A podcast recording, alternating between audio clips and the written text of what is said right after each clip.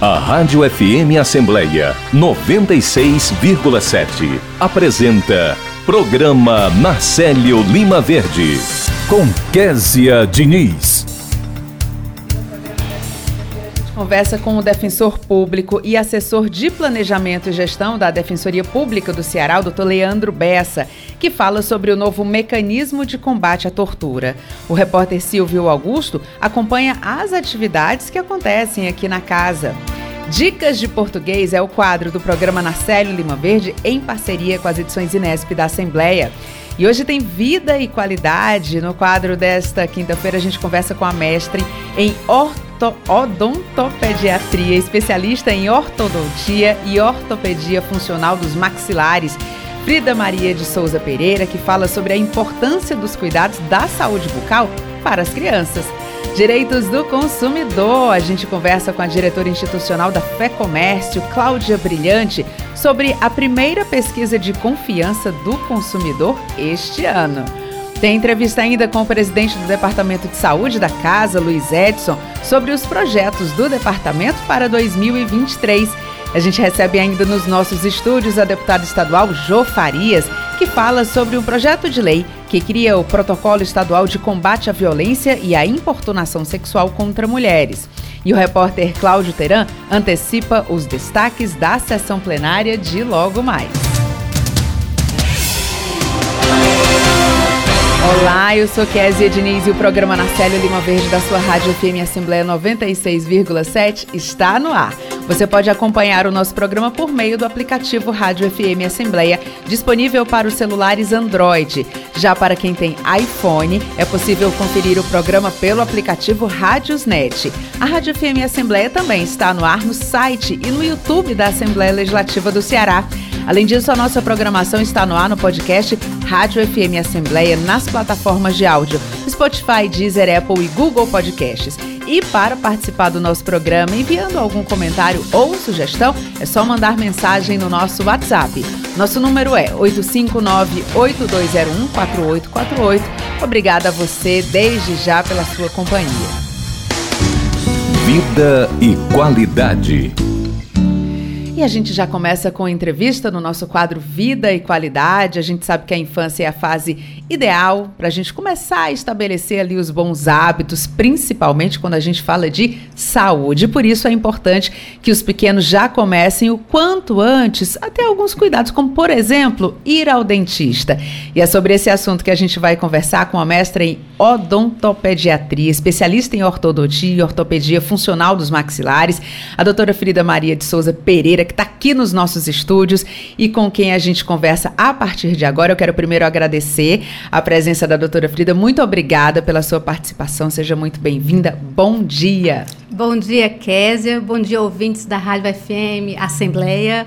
Eu que agradeço o convite, Késia. Muito feliz de estar aqui e mais feliz por você dar continuidade a esse programa que eu já tinha vindo outras vezes com o nosso ilustre eh, Marcelo Lima Verde. Muito feliz. Seguimos com homenagens ao nosso querido Narcélio, doutora. Doutora, vamos começar a falar. Eu, eu enganchei aqui na hora que eu estava chamando, na abertura, né? odontopediatria. Nem é uma palavra tão difícil, mas eu dei aquela enganchada básica. É, e eu queria que a senhora explicasse para a gente o que é que significa essa odontopediatria. Pronto, odontopediatria é uma especialidade da odontologia que o especialista cuida da criança, tá? Então ele faz todo tipo de tratamento, acompanha o crescimento e desenvolvimento tanto dentário como o crescimento ósseo facial da criança. É, eu fico imaginando, por exemplo, porque tem tem médico de emergência, vou fugir aqui um pouquinho do, do ah, nosso roteiro.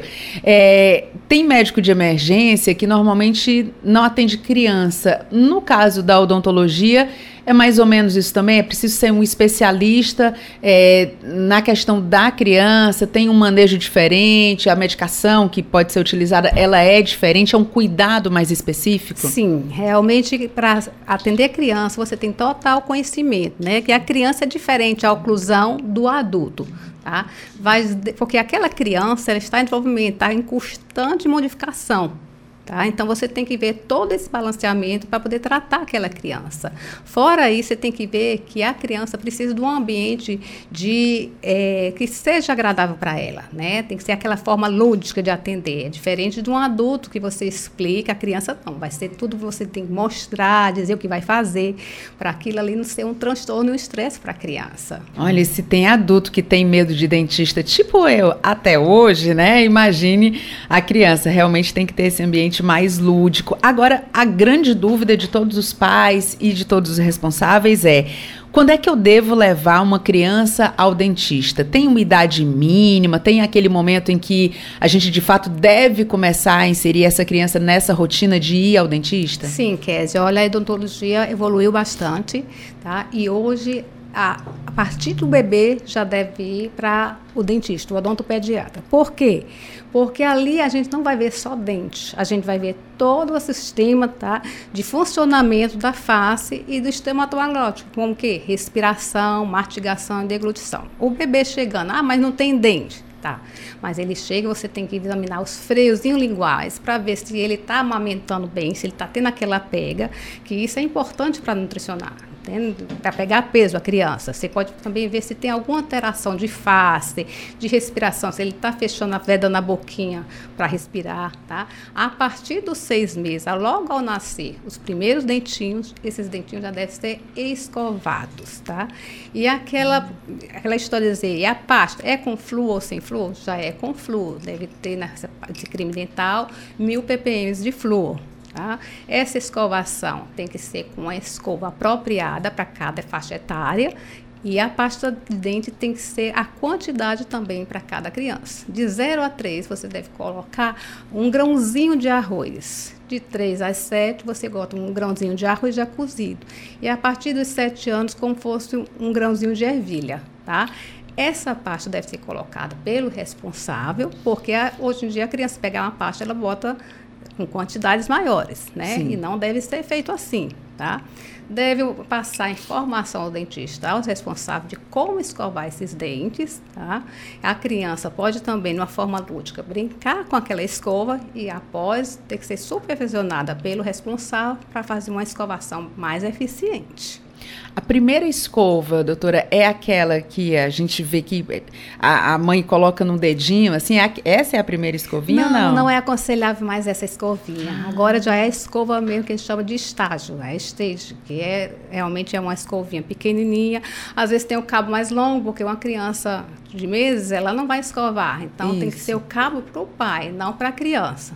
Ai, Ai que interessante. É. Tudo vai evoluindo, né? É interessante Isso. a gente acompanhar essa, essas mudanças, porque de repente o que acontecia no tempo dos nossos pais, né? E aí é muito oh. comum que a avó diga assim: ah, mas na minha época Isso. eu fazia assim e dava certo. Hoje a gente tem toda uma tecnologia, inclusive na elaboração da pasta de dente, né? Tem, tem toda uma mudança que foi sendo feita para poder preservar a saúde das crianças, né? E já começar a ter esse cuidado Sim. desde pequenininho, né, então, né, doutora? Essa primeira visita tá? Então, o odontopediatra dá orientação aos pais quanto a manter a higiene bucal da criança e também a respeito dos hábitos nocivos bucais. Quais seriam esses hábitos? A sucção de chupeta, é, hábito de dedo e mamadeira. Porque esses hábitos, se for dando continuidade, pode evoluir e dar alterações ósseas, como mordida cruzada, mordida aberta, tá? E alterações de face. Então é importante que esses hábitos sejam tirados o mais precocemente possível. É, e hoje em dia tem uma, uma política de não chupeta, né? As mães evitam a chupeta é, por os mais variados motivos, mas se a gente for pensar nessa questão da formação óssea mesmo, a chupeta ela pode atrapalhar, né, doutor? Sim, prejudica bastante. É, a respeito do aleitamento materno, que é aconselhado é, exclusivo até os seis meses, né? Então, supra essa necessidade da criança de sucção, tá? Além outros benefícios, tanto para a criança como para a mãe. Então, a criança que é amamentada no peito não tem essa necessidade de chupeta para acalmar, né? A, o colo da, da mãe já acalma aquela criança evitando os problemas posteriores. Tem mãe ouvindo agora e dizendo assim: ah, é? Pois vem aqui, ficar assim. É, vai lá cuidar do meu filho. Vai lá cuidar. Agora, doutora, aí a gente entra numa outra questão. Como é que a gente pode criar uma rotina em casa, né? Já pensando nesses cuidados com a saúde bucal? Pronto, então vamos lá. Primeira recomendação, a escovação, tá? É, após as refeições. Além, quando a criança estiver um pouco maior, fazer o uso do fio dental. Tem um fio dental específico para a criança, que ela não tem tanta habilidade de enrolar o fiozinho no dedo, tá? É, a parte nutricional, evitar açúcares. É, até os dois anos, após essa idade, fazer diminuição, né? Seja um açúcar controlado mastigação de alimentos, né? Quando passar a criança passa a alimentação normal, né? A alimentação tirar aquele pastoso para as frutas, mordidinha, né? Coisas mais duras que faz estímulo da musculatura da dos ossos maxilares para ter um bom desenvolvimento, entendeu? Então é, é importante essa parte, alimentação, higiene bucal, tá? e algumas como a retirada de hábitos. Uhum. Doutora, hoje em dia é muito difícil é, para os pais controlar essa questão, por exemplo, do açúcar, né? Existe toda uma polêmica em relação a essa questão do açúcar, mas é, existe um excesso pela própria indústria, né, de vários alimentos que antigamente não tinham açúcar, hoje já têm açúcar, além daqueles que são um estímulo lúdico para as crianças também, né? Muitos doces, muitas coisinhas ali que para o adulto já é difícil resistir. Imagine para uma criança que está saboreando aquela sensação do açúcar. É, como é que os pais podem remediar isso, né? Além de evitar a ingestão, quando houver a ingestão, como é que eles podem remediar? É escovar o dente? Qual é a rotina? Bom, a, o que a gente propõe é que esses, essas guloseimas sejam mais nos dias festivos, né? Aniversário. E sempre recomendar que após os guloseimas, não só os doces, como a, até alimentos em casa que tem açúcar, um bolo, né, um, algum biscoito, que não é recomendável, mas vai, o lanchezinho vai fazer a escovação logo posterior. E aí já fica ali relativamente, né, não dá para ser um 100%, mas pelo menos já ameniza para aquele açúcar não ficar lá Sim. maltratando. Tem que também fazer né, a, a visita periódica do, ao dentista, né, seis, seis meses, para fazer essas orientações e ver como é está essa escovação da criança. A criança que também tem é, é, cuidadores né, na, na escola também encaminhar essas atividades de escovação. Que às vezes hoje em dia não dá para fazer só em casa, passa o dia numa creche, então tem que ser encaminhada essa parte de escovação lá nas escolas e creches. E o profissional especializado pode ser um grande aliado para os pais que muitas vezes ficam ali tentando se adaptar, né? Aí um fala uma coisa, outro fala outra coisa, a indústria vem e fala outra coisa, mas é o profissional que pode fazer isso, né, doutora? Isso. Ah, eu sou assim, eu digo a tia, lá vem eles é a tia, e aí orienta a criança, aquela criança já orienta o pai, quer dizer, é uma cultura nova envolvendo a saúde. É a mudança bem. mesmo de, de hábito é, em prol da saúde. Doutora, doutora Frida Maria de Souza Pereira, mestre em odontopediatria, especialista em ortodontia e ortopedia funcional dos maxilares. Participou aqui do nosso programa, Narcélio Lima Verde. Doutora, seja sempre muito bem-vinda. Esse tema é muito interessante, é uma alegria. Então, volte sempre, volte outras vezes para a gente poder conversar um pouco mais. Bom dia. Ah, eu é que agradeço. Tá precisando, nós estamos aqui no Departamento de Saúde da Assembleia, nós estamos também fazendo atendimento com as crianças. É, é, já na colocação de aparelhos em ortopédico. E esses aparelhos ortopédicos, eles são já colocados em edição descido, que a pessoa às vezes pergunta.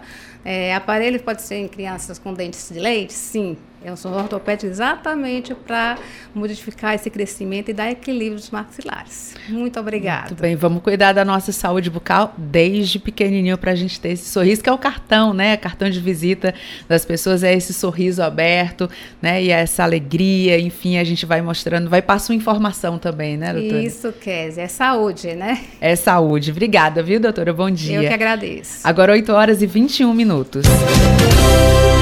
Dicas de saúde.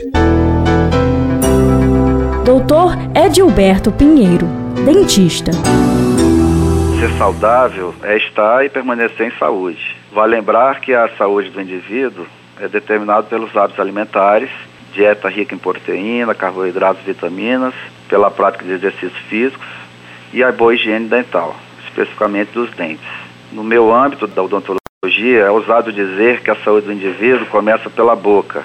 Através dos dentes, iniciamos todo um processo da digestão. As enzimas da saliva de imediato quebram moléculas dos alimentos, iniciando o processo.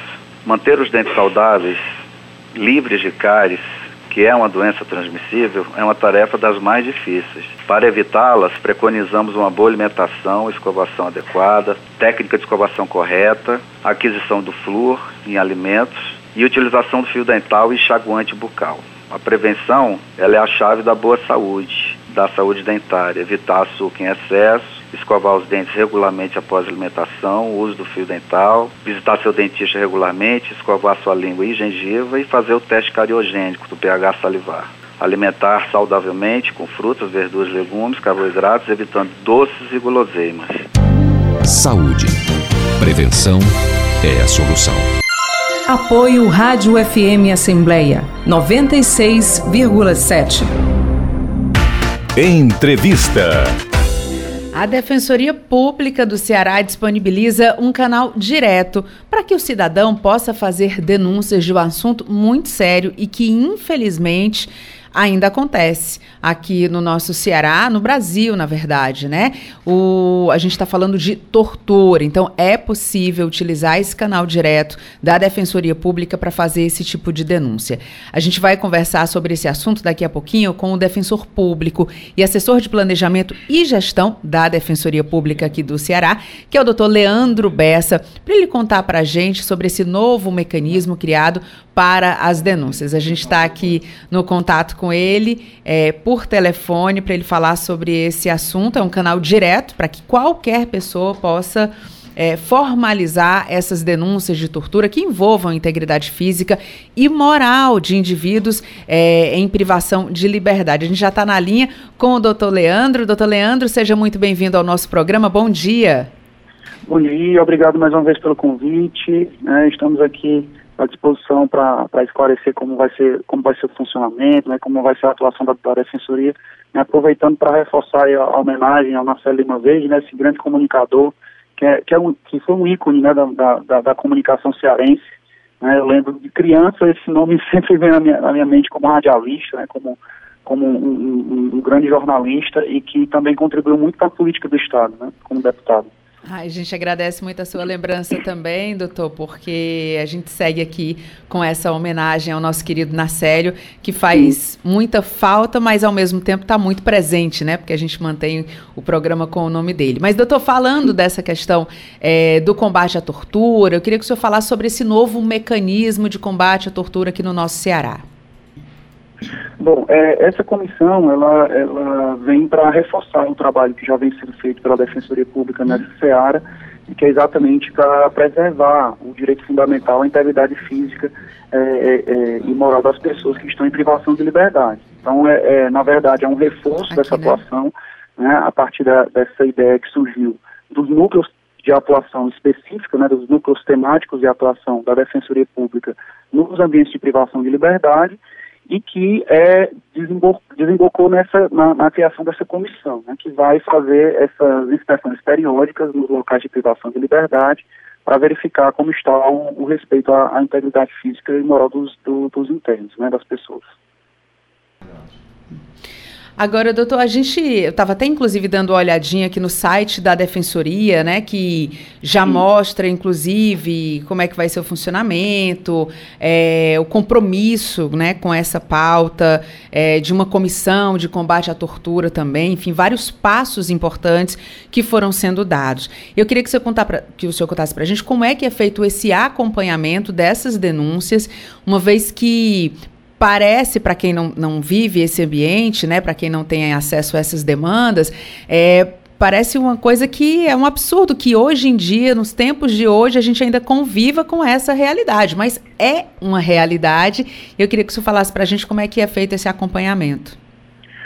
Bom, é, infelizmente o Brasil ainda é sucessivamente denunciado né, nos organismos internacionais de proteção de direitos humanos por essa prática que é considerada pela nossa Constituição um crime equiparado a hediondo. Né? Então, um dos crimes mais graves é o crime de, de tortura. Né? Então, infelizmente, nós ainda temos que nos deparar com essas situações e a Defensoria Pública tem esse papel né, de, de fazer esse enfrentamento e também um papel aqui preventivo, né, de, de, de acompanhamento da forma de privação de liberdade para evitar que isso ocorra.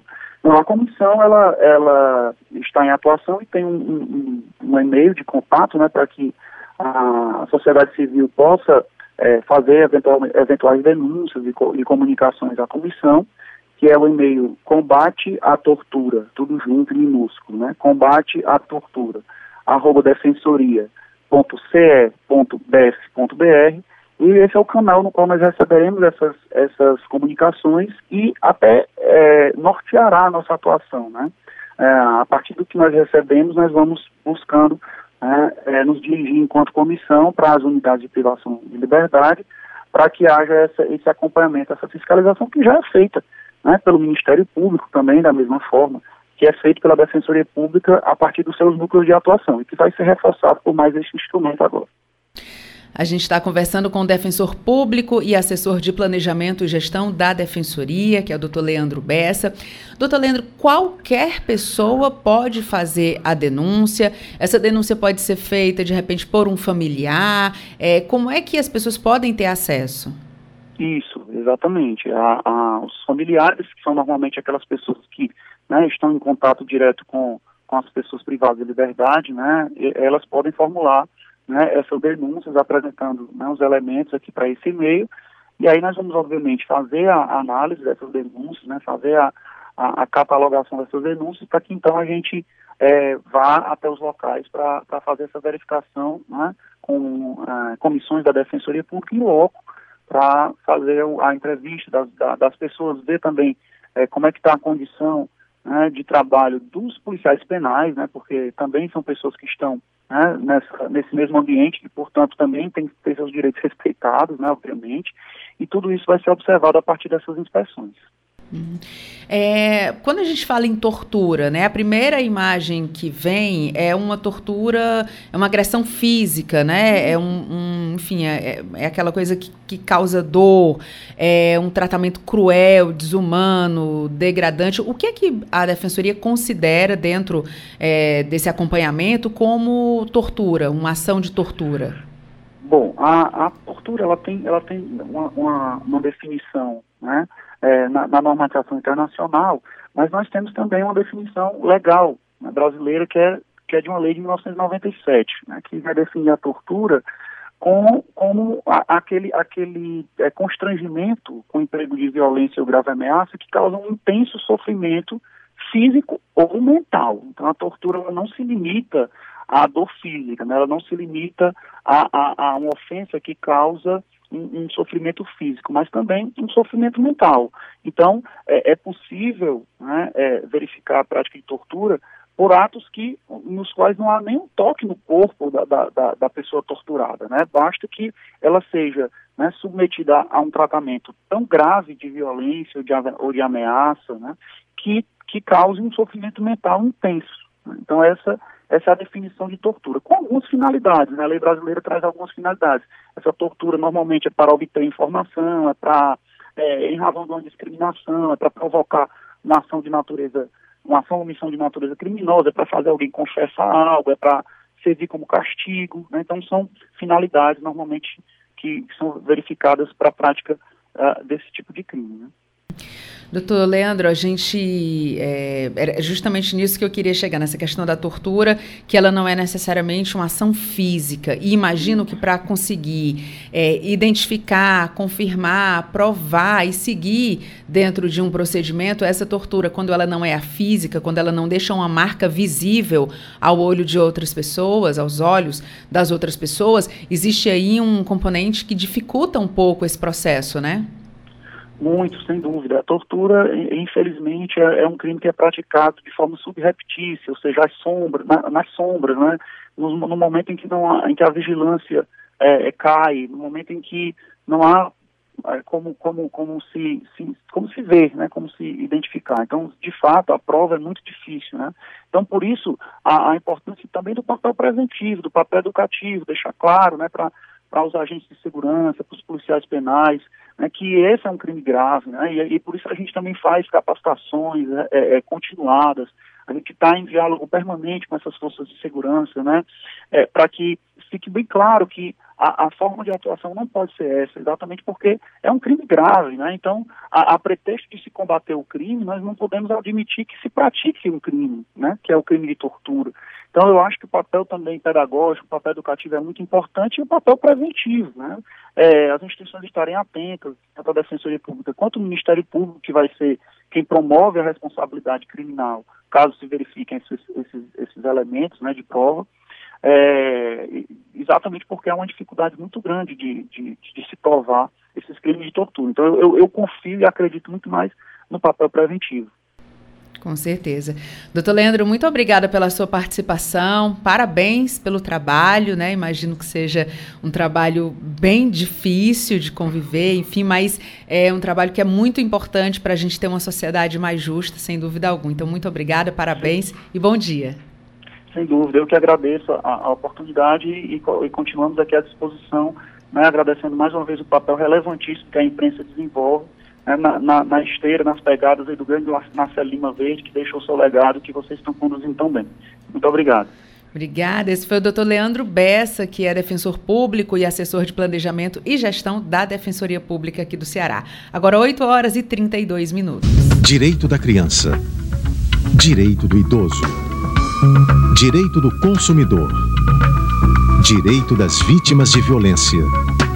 Direito à igualdade direito à liberdade, direito a ter direito. A assistência jurídica integral e gratuita é um direito de todos e um dever do Estado. Procure a Defensoria Pública.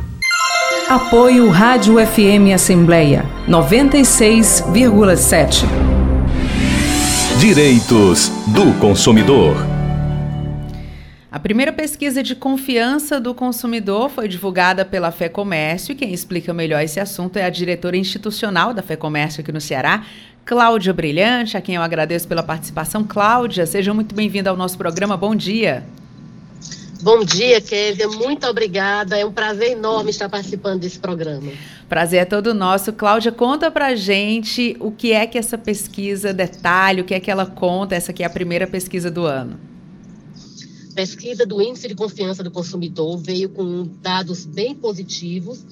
É, o consumidor está muito confiante, ela veio oito pontos acima do que tinha vindo no, no, bimestre passado, então é um resultado muito bom. E essa pesquisa é medida pelo índice da situação presente, como o consumidor está naquele momento em que ele foi entrevistado, e pelo índice de expectativa futura, o que, é que ele espera para o futuro. Né? e é o que espera para o futuro, que para a gente é o dado mais importante, veio quase 20 pontos acima do que foi no bimestre passado. A economia do nosso Brasil, ela deu uma guinada em ascendência, com uma curva em ascendência durante todo o ano passado. E isso permanece até agora e o consumidor sentiu o resultado disso no bolso, conseguiu se organizar financeiramente e hoje ele está mais equilibrado. A pesquisa mostra também que o consumidor vai querer comprar bens duráveis, que são aqueles bens mais caros, como eletrodomésticos, eletroeletrônicos, material de decoração. Ele está disposto a gastar até 643 reais por parcela. Ou seja, se o consumidor está disposto a gastar isso, ele está organizado. Então, a situação financeira dele melhorou, ele comprou mais à vista, se endividou menos e teve um bom resultado financeiro no início do ano. Agora, Cláudia, esse resultado, né, que mostra aí uma boa expectativa dos consumidores, ele anima, obviamente, o comércio, né? Sim, sem dúvida. O empresário, antes dele renovar o seu estoque, ele procura ver a pesquisa, ver quais são os itens que mais interessam ao consumidor, se o consumidor está endividado, se o consumidor até quanto ele pretende gastar com parcela mensal e vai investir em promoções, principalmente nesses itens. Então, essa, é, essa pesquisa é muito importante para o empresário e para o consumidor. E a gente falando nas expectativas, né? Você já falou, inclusive, quanto é que o consumidor pretende gastar ou comprometer por, por parcela, né? Quanto ele pretende aí se endividar. Agora, existe também a expectativa, Cláudia, é, de repente do consumidor ele continuar comprando também é, à vista, né? Já que ele entendeu que ao comprar à vista ele não se endivida. Como é que está essa expectativa? Sim, a expectativa do consumidor é de poder comprar à vista e que a sua situação financeira e econômica daqui a um ano esteja bem melhor do que o que está hoje. Todos nós estamos esperando isso. Entramos em 2023 aí com muita, muita vontade da gente ter essa recuperação. Imagino que o comércio também esteja com essa vontade. Cláudia, é, olhando para o futuro, diante dessa pesquisa, você diz que os comerciantes eles podem ficar mais tranquilos, eles podem investir com mais confiança e segurança? Sim, sim, sem dúvida. Esse início de ano vem, vem bem positivo. O comerciante vai investir com mais tranquilidade, com mais segurança. Nós precisamos ainda acompanhar, quer dizer, a pesquisa do índice de endividamento do consumidor, que deve estar saindo na próxima semana. Que aí essa vai nos nortear também como é que está a situação financeira real do consumidor. Porque uma coisa interessante que a pesquisa vem mostrando aqui no estado do Ceará, desde o ano passado, é que mudou o perfil do consumidor. Antes, quem consumia mais eram as mulheres provedoras do lar, que comprava para o marido, para o filho, para casa. Hoje, quem está consumindo mais, quem está com a intenção de consumir mais, é o sexo masculino. Aqueles homens mais organizados que estão com salário, ganham salário entre 5 e 10 salários mínimos e que estão com idade entre 25 e 35 anos. Interessante a gente ter esses números até para poder ir avaliando como é que vai ser o nosso futuro. A gente fica também nessa expectativa dessa próxima pesquisa, Cláudia. E claro, né, a gente vai te convidar outras vezes para a gente continuar falando desse assunto que é tão importante para a nossa sociedade, porque mexe diretamente ali com a nossa economia e com a nossa retomada. A, Cláudia Brilhante, a diretora institucional da FEComércio. Cláudia, muito obrigada, viu, pela sua participação. Bom trabalho para você. Eu que agradeço, estamos sempre à disposição e um excelente programa e um excelente dia para dia para todos.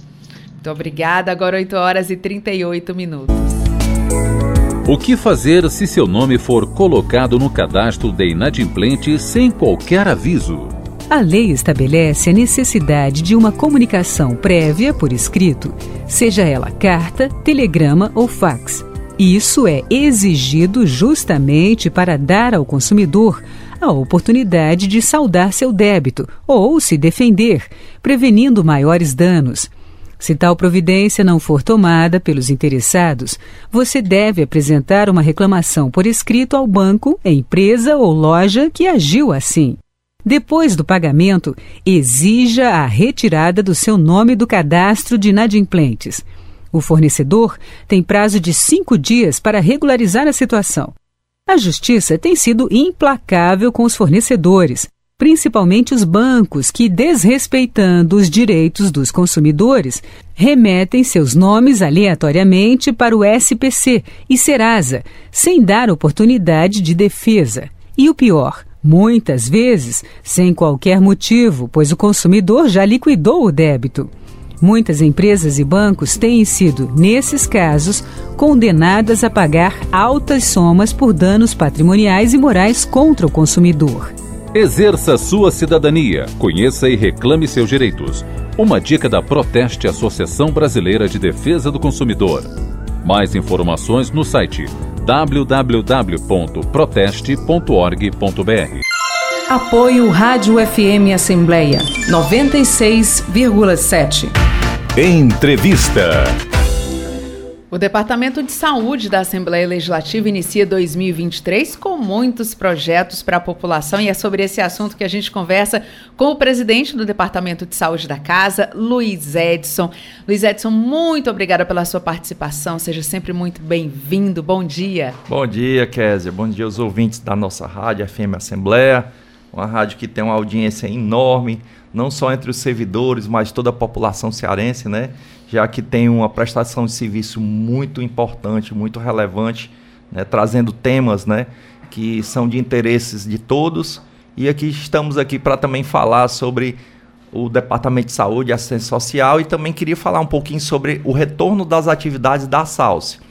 Com Sim, importante. Com relação ao DSAS, ontem, Kézia, nós tivemos uma reunião com todas as 12 células, né, com a presença da primeira-dama, a doutora Cristiane Leitão, né, que está junto com a gente lá e dando todo o apoio, o apoio é, da mesa diretora, né, do nosso presidente Evandro Leitão, que tem sido um presidente que tem esse olhar humanizado, tem, tem focado a sua gestão também na questão da qualidade de vida dos servidores, da saúde.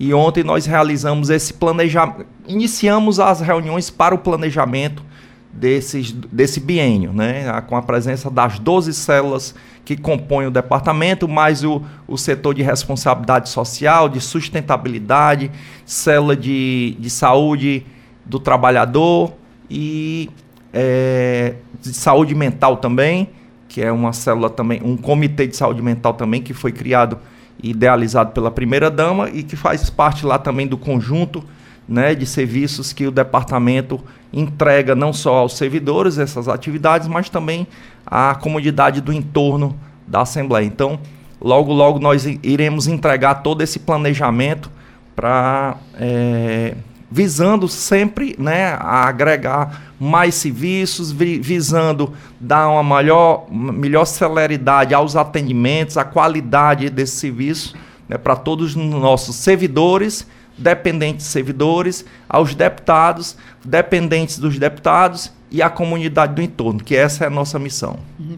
Luiz Edson, eu imagino a, a dificuldade de você melhorar um serviço que, na verdade, já é muito bom, né? Porque as pessoas reconhecem isso, falam sobre os serviços que são é, disponibilizados. É, na hora que vocês sentam para avaliar, né, o, o que é que causa ali essa maior dificuldade, assim, o que é que vocês se debruçaram mais sobre é uma tentativa de ampliar, é ajustar alguma coisa? Como é que é essa, esse momento? É, é, é verdade, Kézia. A gente sempre persegue né, a, a, a qualidade, né, o serviço. É, sempre tem um, um, uma questão, um pedido a mais dos servidores. Né? É, eu posso citar aqui um, a questão de do setor de ginecologia, que a gente tem lá junto à célula de serviço médico, né? Que tem um pedido né, das, das servidoras que o, o, o profissional da, da ginecologia é um homem. E elas vêm me pedindo para que tenha também uma ginecologista, né, uma mulher. É, é relevante. É. Então você vê que são coisas, às vezes, que para a gente pode parecer é pequena, mas para o servidor, para a servidora, no caso específico que eu estou citando, é importante. É só para citar, assim, passando um exemplo, uma, né? um exemplo, tá entendendo, Kézia? Mas aí chega outras demandas, outras, outros pedidos que a gente realmente tem condição de atender sabe? Ah, é muito, é nesse sentido. Muito bacana esse dia a dia. Agora, Luiz Edson, é. é para esse ano, agora eu sei que você ainda vai trazer, obviamente, o planejamento, né? Está sendo elaborado, mas assim, a gente já pode pensar que 2023 vai ser um ano que também vai ter, que vocês vão repetir, por exemplo, ações mês a mês, campanhas, sim, Kézia, né? Sim, Aquelas com certeza. de Todas, de todos os meses a gente tem um, um mês alusivo a uma determinada né, tema ou combate ou, ou, ou orientação, prevenção, promoção da saúde, a gente vai fazer isso, né? E a gente está é, é, agora também lembrando aqui que a gente está com um programa de, de conscientização sobre a fibromialgia, né? Que começou ano passado a gente montar, né? Essa, é, esse projeto, porque você sabe que a fibromialgia está cada vez mais presente na vida das pessoas, né, principalmente do sexo feminino, né, o grande é, é, a abrangência maior no sexo feminino, e a gente tem recebido muitas servidoras e já recebemos muitas servidoras com essa, essa questão.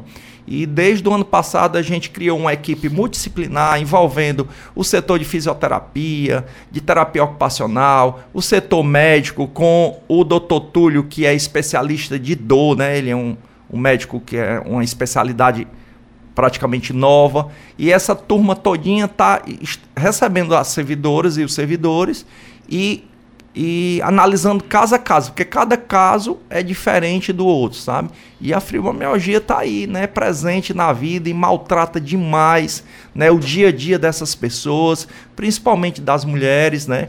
A gente é, teve esse apoio grande desde o ano passado de, de, de todas as deputadas, junto um, um programa que a nossa querida Virgínia realizou entre as deputadas, até a deputada Silvana é uma portadora dessa questão da fibromialgia e ela fala de como ela às vezes acorda durante o dia e, e já sabe que aquele dia não vai ser bom pelo, por, por tantas dores, por tanta a questão que envolve né, doença, né? Que Conviver realmente a é, é, é- é- realmente maltrata e deixa a pessoa bem, bem assim sofrida, sabe? E a Pra- gente está trabalhando isso, Kézia. Para quem não sabe o que é fibromialgia, Luiz Edson, eu peguei a a definição Hum. Sim. aqui no, no nosso Google. Sim. É, a fibromialgia costuma ser acompanhada por fadiga e alterações de sono, na memória e no humor. É uma dor muscular generalizada Isso. e a sensibilidade também faz parte dos sintomas mais comuns. E aí, medicamentos, psicoterapia, redução de estresse são alguns dos fatores que podem ajudar no controle desses sintomas. Mas o mais importante é você identificar e ter um especialista para poder orientar, Isso, né, Luiz Isso, Edson? E orientar e, importância tratar para minimizar todo esse sofrimento que é muito, é muito sofrido. Os relatos são né, né, bem assim fortes, sabe, Kézia? E eu imagino que no começo as pessoas nem, nem sabem exatamente o que Isso, é, isso. né? E fica se entupindo de remédio e tal, procura uma coisa, procura outra.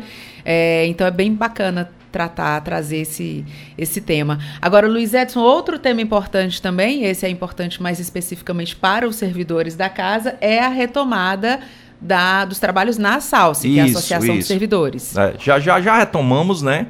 Já desde o começo, a- dia 31 de janeiro foi o, o- a, a finalização do recesso e, e já iniciamos. Sempre, sempre que começo no mês, quer dizer, nós temos o nosso café lá na associação em que a gente acolhe e recebe principalmente os servidores aposentados, as aposentadas. A gente faz um, um momento bem alegre todo começo do mês, né? E, e estamos retomando e já retomamos todas as atividades. Eu vou citar algumas aqui, Sim. só para lembrar, né, aos nossos servidores e servidoras que todos esses projetos estão à disposição deles e delas e, e a gente espera cada vez mais a que eles participem, porque é, realmente está crescendo cada vez mais as ideias.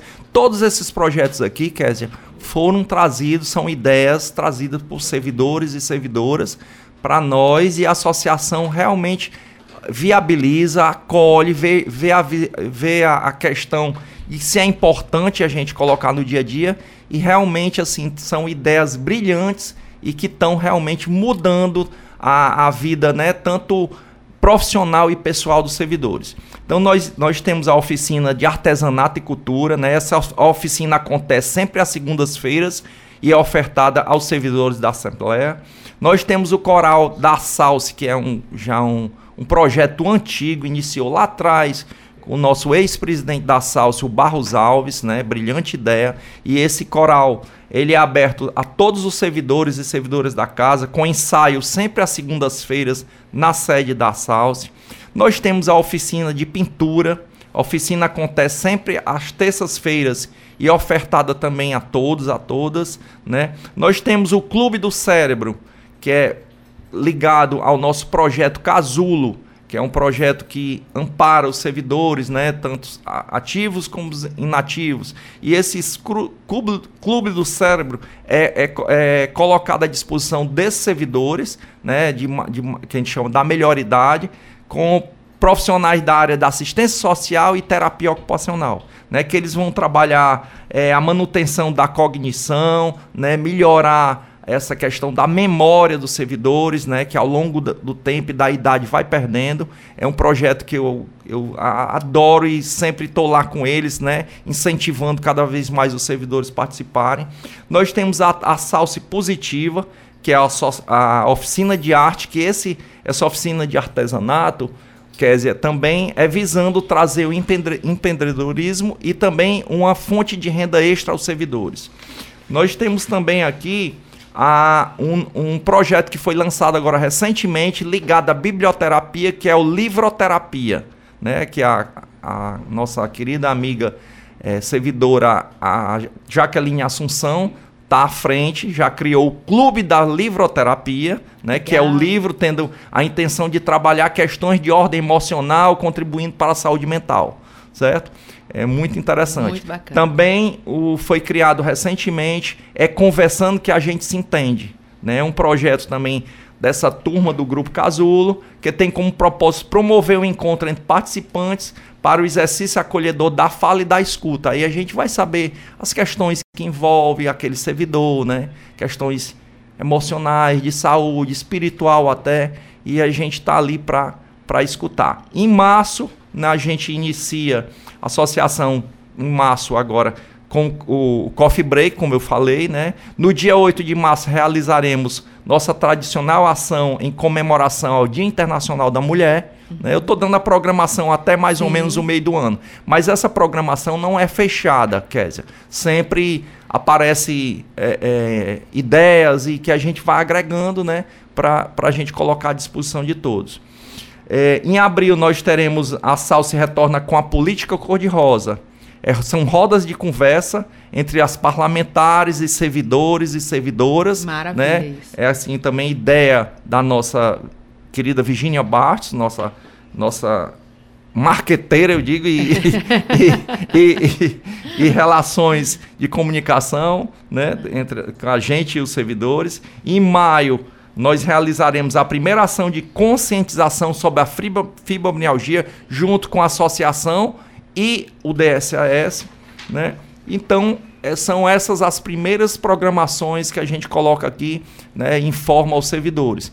E sempre dizendo, quer dizer, que a gente está aberto a novas, a novas ideias, é, é, é, inovações que venham a trazer, né, como eu sempre falo, uma melhoria da qualidade de vida que venha agregar mais aos servidores.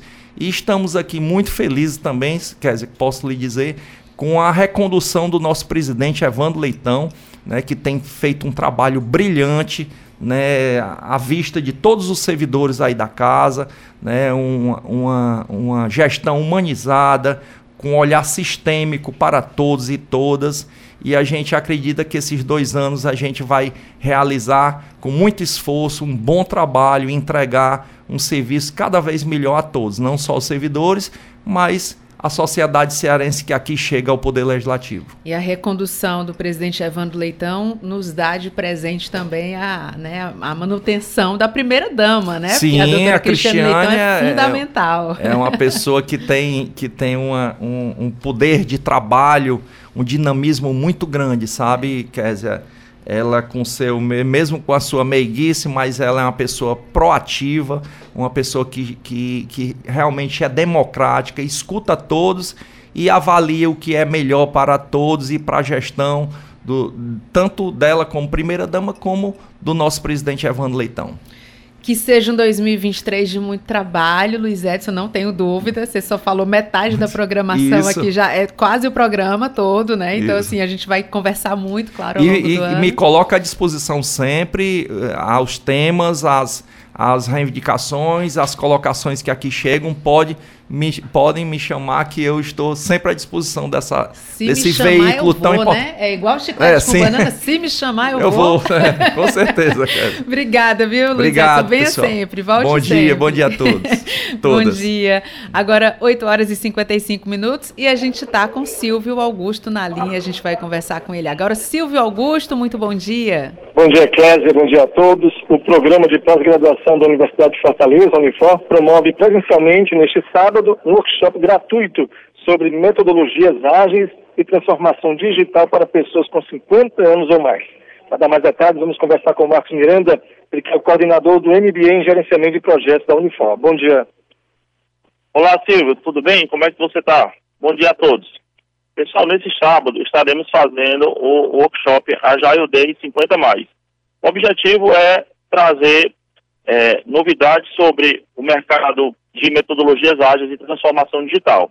Qual é a nossa programação? 8 horas da manhã teremos a abertura, às 8h20 até às 8h50 estaremos comigo falando sobre a importância da diversidade. Uma pesquisa da Forbes que fala que as empresas ficam mais competitivas e trazem mais resultados quando você diversifica o grupo de trabalho. E eu, eu vou estar falando sobre essa temática. De 8h50 às 9h40, teremos o professor João Justo falando sobre metodologias ágeis e a transformação digital. Você sabe o que é? De 9h40 às 10h20 teremos um coffee break. De 10h20 às 11 horas teremos o professor Davi Rodrigues falando sobre metodologias ágeis. Conheça os principais frameworks e o que o mercado utiliza. E de 11h20 às 12 horas teremos como ingressar no mercado digital utilizando agilidade e inovação com o professor Luiz Stefani. Eu também queria dar uma informação importante. A Unifor é reconhecida por fazer esses projetos de impacto. Quem promove esses projetos são os alunos do MB em Gerenciamento de Projeto. Eu preciso citar aqui Andresa Vasconcelos, Juliana Melo e Nayana Solon, que são as responsáveis por fazer esse projeto de impacto na Unifor. Marcos, e o que são as metodologias ágeis e a transformação digital? Todas as empresas hoje estão passando por um processo de transformação digital. Uma forma que auxilia isso é você colocar as metodologias ágeis, como Scrum, Kanban, que são formas de trabalho diferentes. E isso tem se mostrado, a gente tem visto grandes empresas com muito sucesso utilizando e implantando metodologias ágeis, mudando o formato de trabalho para um formato que entrega mais valor em menos tempo. Quem quiser participar. Quem quiser participar, entra no site da Unifor, se inscreve no evento. Estou esperando vocês, vai ser um sucesso esse evento. Já temos mais de 100 inscritos. Ah, muito obrigado. Conversamos com Marcos Miranda, coordenador do MB de Gerenciamento de Projeto da Unifor, falando que o programa de pós-graduação da Universidade de Fortaleza está promovendo neste sábado, presencialmente, um workshop gratuito sobre metodologia, metodologias ágeis e transformação digital para pessoas com mais de 50 anos, ou mais, né? Rádio FM Assembleia, com você no centro das discussões. Obrigada pela sua participação, Silvio. Agora 8 horas e 58 minutos. Os serviços públicos no Brasil mudaram. Você que paga as contas precisa conhecer seus direitos. Ter os serviços de luz, água e telefone sem interrupção e com tarifas módicas. Ser indenizado quando o serviço for mal prestado. Parcelar suas dívidas quando não puder pagar. Receber uma conta bem explicada. Para garantir os seus direitos, conte com o IDEC. Consumidor bem informado nunca é lesado. Apoio Rádio FM Assembleia 96,7. Entrevista. Agora, 8 horas e 58 minutos, nós estamos de volta e já estamos aqui no estúdio com a deputada Jo Farias, ela que veio para falar, entre outros assuntos, de um projeto de lei que está tramitando aqui na Assembleia Legislativa, que cria o Protocolo Estadual de Combate à Violência e à Importunação Sexual contra as Mulheres aqui no Ceará. A gente vai entender um pouco melhor sobre esse projeto com a deputada, que é autora do projeto. Deputada, seja muito bem-vinda ao nosso programa. Muito bom dia. Bom dia. Eu quero agradecer também a oportunidade de poder estar mais uma vez aqui, né, nos microfones dessa emissora tão respeitada. E também falar assim da importância, né, da, de vocês comunicadores, né, à luz da das notícias, da verdade, da boa informação. Então, para a gente é uma honra poder participar do seu programa mais uma vez. Deputada, é, esse projeto, né, infelizmente, a gente que é mulher, a gente ainda acaba passando por determinadas situações que com a evolução da sociedade, a gente não deveria mais passar e nem estar tá discutindo isso. Mas, infelizmente, isso acontece, é realidade. E aí a senhora surge com esse projeto que cria esse protocolo estadual de combate à violência e à importunação sexual. Eu queria que a senhora falasse um pouquinho para a gente dessa necessidade, dessa importância de ter esse protocolo. É isso mesmo, a gente fala disso, né? Que apesar da, da evolução, né, de, dos espaços que nós já conquistamos, não é? É, principalmente esses espaços de decisão e esses espaços de poder, né? Onde nós estamos hoje, né? Aqui na, na, na Assembleia Legislativa, sabendo da nossa responsabilidade, né? De tudo aquilo que que possa ser feito nessa casa para fortalecer essas políticas relacionadas à mulher. Então a gente caminhou muito, né? Mas a gente ainda precisa caminhar mais, porque a gente sabe que apesar de tudo isso, a gente ainda precisa formar essa rede de proteção né, principalmente no tocante à violência à mulher. Tanto faz ser a violência doméstica, a psicológica, não é? essa violência de cunho sexual, porque a importunação sexual ela quer dizer exatamente isso, é tudo aquilo que for de cunho sexual que não for permitido pela mulher, por isso que a gente criou o nosso protocolo Não Me Toque, né? muito inspirado também e baseado na naquele, naquele caso que aconteceu na Espanha, né, com aquele jogador famoso, que se não fosse né, a lei que existe naquele, naquele, naquele país, a gente talvez não tivesse nem conseguido provar o que aconteceu naquela Verdade. boate.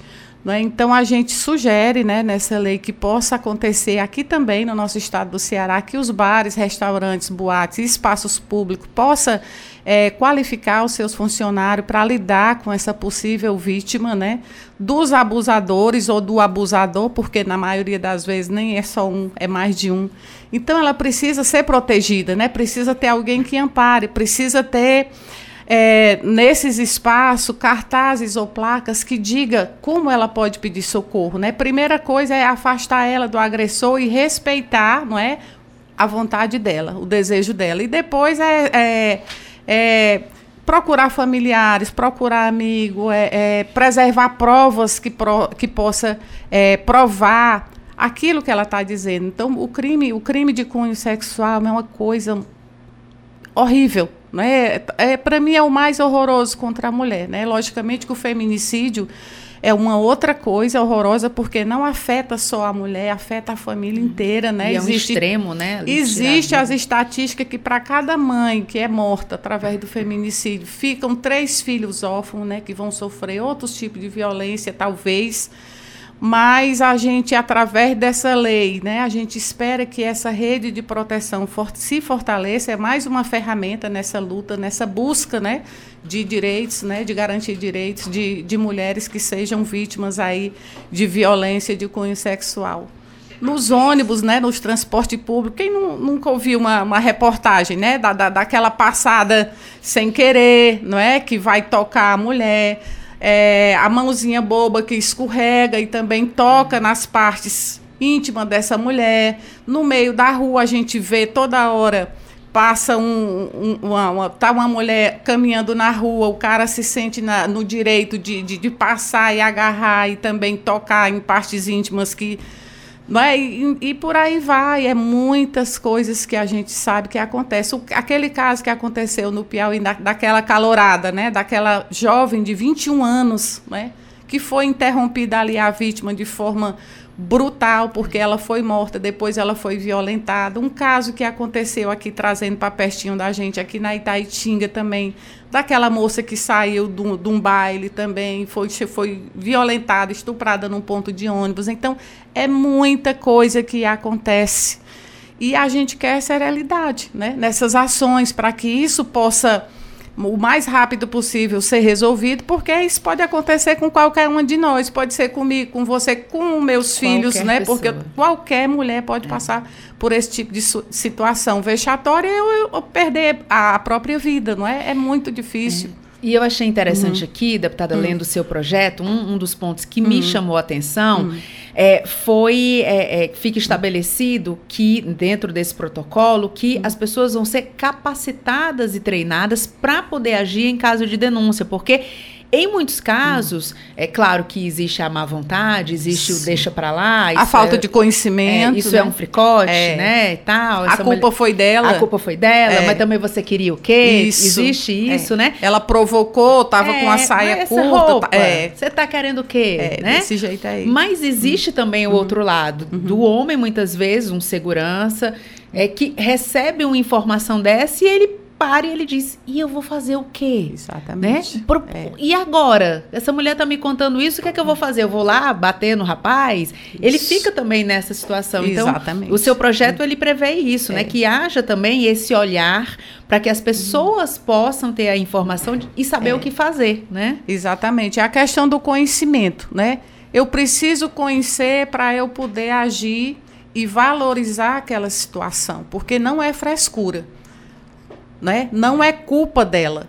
É? Então, o fato aconteceu e eu preciso saber como resolver aquilo ali. Então, o primeiro passo realmente é, é qualificar capacitar, porque eu tenho certeza que qualquer funcionário de qualquer casa, né, de qualquer estabelecimento, ele passa por uma capacitação. Sim. Então, vamos também agregar isso, né? agregar valor nessa capacitação para uma possível ação igual a essa. Então, é isso que o projeto Eu sei que a gente está tramitando, é o primeiro passo, a gente ainda vai para as discussões, a gente ainda vai para as audiências públicas, vai passar pelas comissões, provavelmente algum sindicato né, dos bares ou restaurante talvez queira também né, participar dessas discussões e está tudo certo, porque isso é democracia e é dessa forma que a gente consegue avançar né, nos nossos projetos, principalmente projetos iguais a esse, que a gente vai lidar com, com, com, com vida das pessoas, a gente vai lidar com, com, a, com algumas coisas que possam vir de, de despesa, né, porque a gente vai falar de qualificação profissional mas a gente tem uma rede de apoio, a gente tem o governo do estado aí que criou uma secretaria de mulheres, criou uma secretaria de direitos humanos, a gente tem nessa casa aqui algumas comissões também que tratam desse assunto, então essa rede precisa ser fortalecida, a gente só precisa conversar, porque o que é combinado, a gente não está errado, a gente é bem assertivo quando a gente combina, quando a gente traz a luz da da, da, da sociedade, porque eu acho que o papel de vocês é fundamental, a gente precisa falar sobre isso.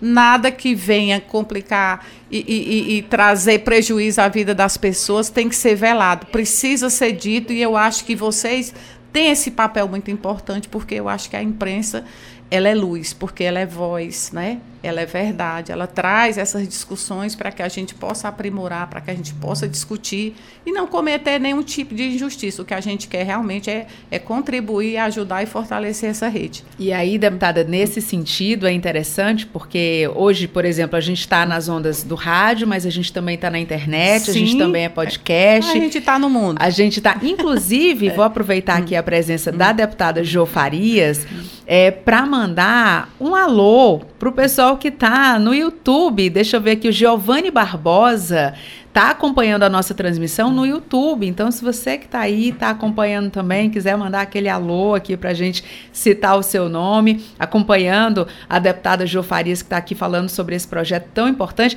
E, deputada, é justamente isso que a senhora está falando. Né? Tem uma ideia, tem uma proposta, quer um diálogo, vem para a imprensa, a imprensa consegue ampliar essa, levar a, a lugares mais distantes Sim. essa comunicação, e daqui a pouquinho vai ter audiência pública, então já vem o um convite aqui e as pessoas pessoas começam a interagir com o parlamento. E aí, uma boa ideia se torna uma ideia muito maior e é. se, se torna uma ideia que muita gente abraça, né? Exatamente. Então, esse vai ser um momento seguinte, né? De ter a discussão, de ter o diálogo Isso. e de muito mais gente abraçar. Exatamente. Esse foi o primeiro passo, né? Então, vai começar a tramitar agora e a gente espera que mais pessoas né, se agreguem a essa ideia né, onde a gente possa discutir. Isso é democracia. Né? Então, a gente está muito feliz que é, o primeiro passo tenha sido muito importante, mas a partir daí são outros passos que vão ser dados até se concretizar. Eu espero que assim aconteça. Estou convidando todos os deputados a subscreverem também a esse projeto, porque eu acho importante, eu acho que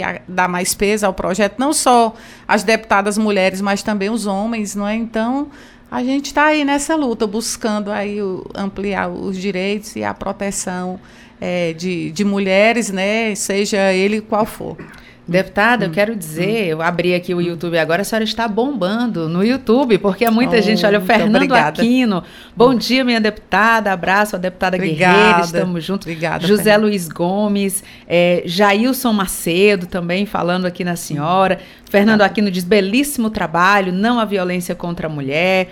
É, Fafá Guimarães, Larice Cabral, é muita gente. O Márcio Rabelo tenho orgulho de ter votado e ajudado a nossa deputada Jofarias em Cascavel. Parabéns, minha Obrigada. querida deputada. Obrigada. É muita gente aqui, deputada. Eu agradeço demais, viu? É muito bom quando as pessoas, quando a população se empoderam do nosso trabalho. Quem votou no deputado precisa acompanhar, saber o que, que ele está fazendo. Então, estou chegando nessa casa aqui com muita humildade. Né? Eu sei que eu ainda vou aprender muito. É, eu disse numa outra entrevista que das nove deputadas, só a doutora Silvana vem de outros mandatos, mas cada uma de nós temos o nosso, a nossa história política, né, de vida pública nas nossas cidades, né. Eu sou primeira dama de uma cidade aqui vizinha da região metropolitana, né. Não fui eu que inventei esse nome. Alguém disse que a mulher do prefeito era a primeira dama, porque eu sei que o meu mandato, sim, esse é legítimo, porque ele foi dado pelo povo. Então, eu vou honrar isso aqui trabalhando se necessário, diuturnamente, para que eu possa é, honrar a, o meu mandato, o meu estado, as pessoas que acreditaram em mim. Sou muito grata a Deus, a essas pessoas e a minha família também que esteve comigo né, durante toda essa caminhada. E a gente fica muito feliz quando as pessoas acompanham, não é porque a gente é humano, a gente erra, nem sempre você é assertivo. Às vezes você faz as coisas com as melhores das intenções, mas muitas vezes ainda não dá certo, mas eu espero acertar muito, eu espero que as pessoas me acompanhem, me acompanhem, sugiram alguma pauta que queiram, né, para que eu possa colocar nessa casa porque eu digo que essa casa aqui ela é o coração desse estado. Nós que estamos aqui, nós somos responsáveis pela vida do, do, da, da, população cearense. São mais de 9 milhões que depende dessa casa, das leis, né, das aprovações, das fiscalizações, das grandes discussões aqui dessa casa de saúde, de educação, de assistência, seja ela qual for. Né? Então, essas bandeiras que são defendidas por mim, foi tudo que eu conversei na campanha né, com a população do estado do Ceará. Eu fui votada em 134 municípios, né? Logicamente que uns mais, o meu município base, que é Horizonte, aonde eu já faço esse trabalho, né, um trabalho intersetorial, trabalho com todas as políticas de forma transversal no meu município, mas sempre priorizando a mulher, a, é a criança, o, o adolescente e a juventude. Então foi essa experiência que me trouxe até aqui, o desejo de, de, de trabalhar e de poder servir o meu estado. E eu acho que a gente só serve, só cuida quando você efetiva as políticas e possa melhorar a vida das pessoas. E é isso que eu quero fazer aqui nessa casa.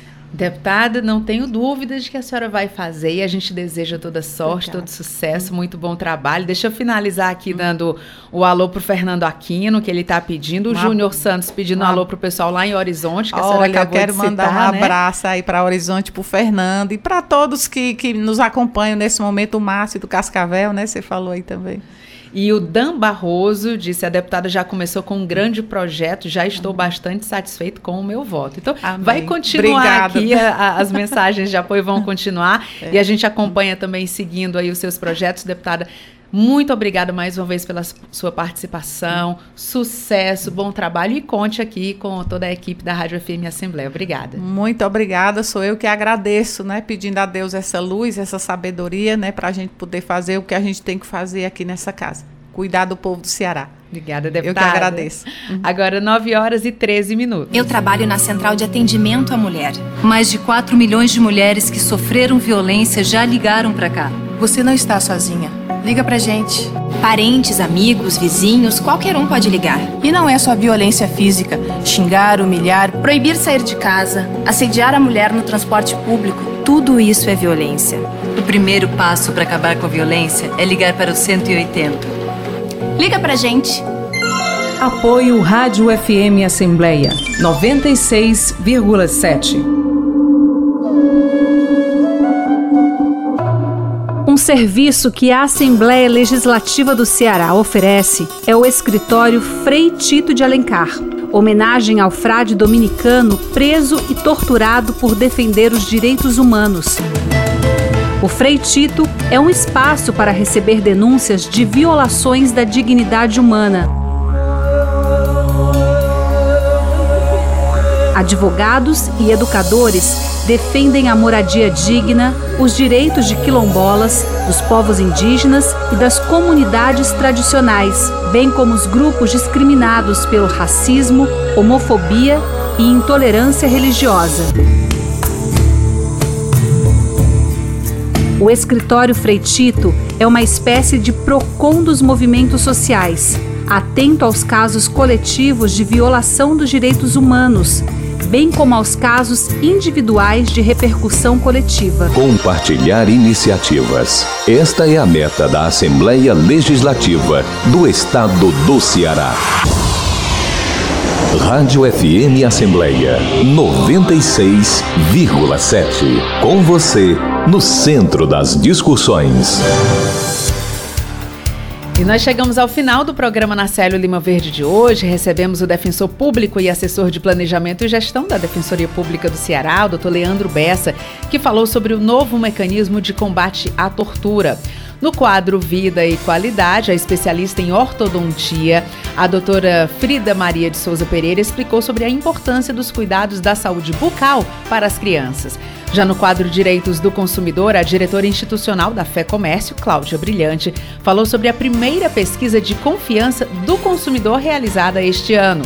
O presidente do Departamento de Saúde da Casa, Luiz Edson, detalhou os projetos do departamento para 2023.